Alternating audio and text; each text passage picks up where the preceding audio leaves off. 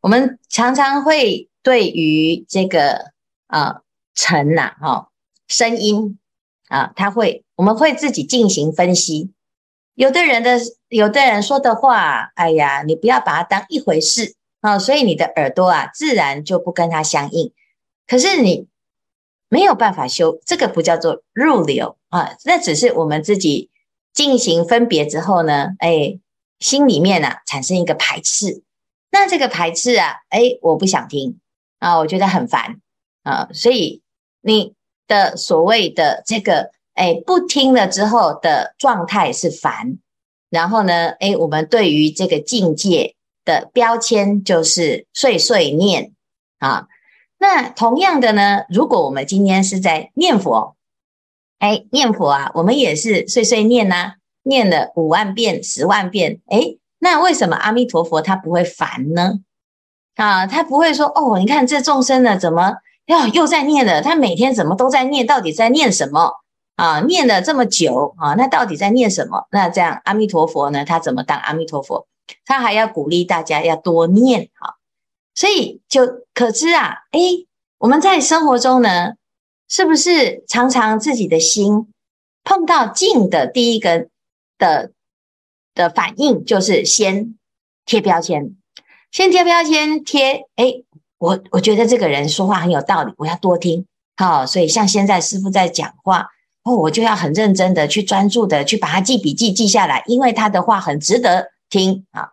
但是呢，我们在生活中啊，其实你很难碰得到像这样子的人，除非你特别去听演讲。但是我们生活中呢，碰到的呢，都在说一些颠三倒四的话。那你怎么办啊？我们就会没有办法分辨。你不听啊，你就很容没有办法分辨。你听了呢，又很也是没有办法分辨，就很容易人云亦云。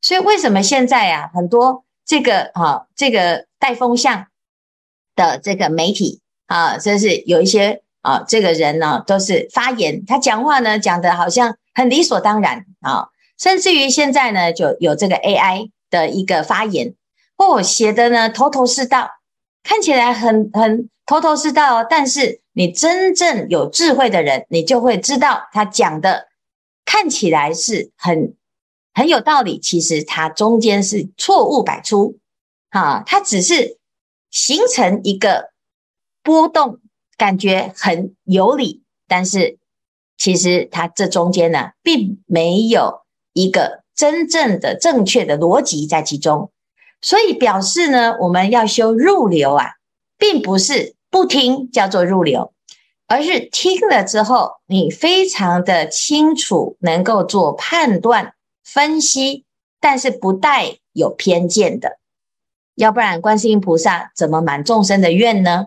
他如果不知道众生的心，他真正要的是什么，就会鸡同鸭讲。就会呢，好心做坏事，就会没有办法分辨是非。如果一个坏人来求观世音菩萨保佑他，那观世音菩萨就是看在坏人给他很多的金牌啊这个份上，然后就保他那个全家平安，做坏事都不会被抓。那这样观世音菩萨也自己啊也没办法保有他自己的菩萨的这个位置。所以这个啊这个菩萨的修行啊，这个入流这两个字啊。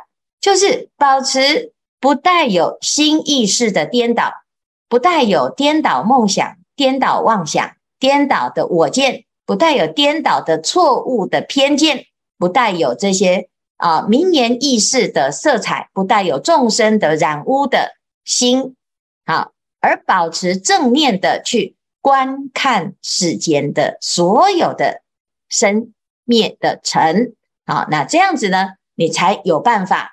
去真正的修入流，就像我们昨刚才举的这个例子，诶，如果是这个我在念经，然后呢，妈妈在旁边呢碎碎念啊，那下一次啊，你就把它停下来，问问看他要说什么，专心的听，认真的听，很用心的听，诶，那会有不一样的效果。可是有的人说他就是很烦呐，哦，他每次讲的都是同一件事情啊。那为什么数十年来他永远讲这件事，他的结是什么？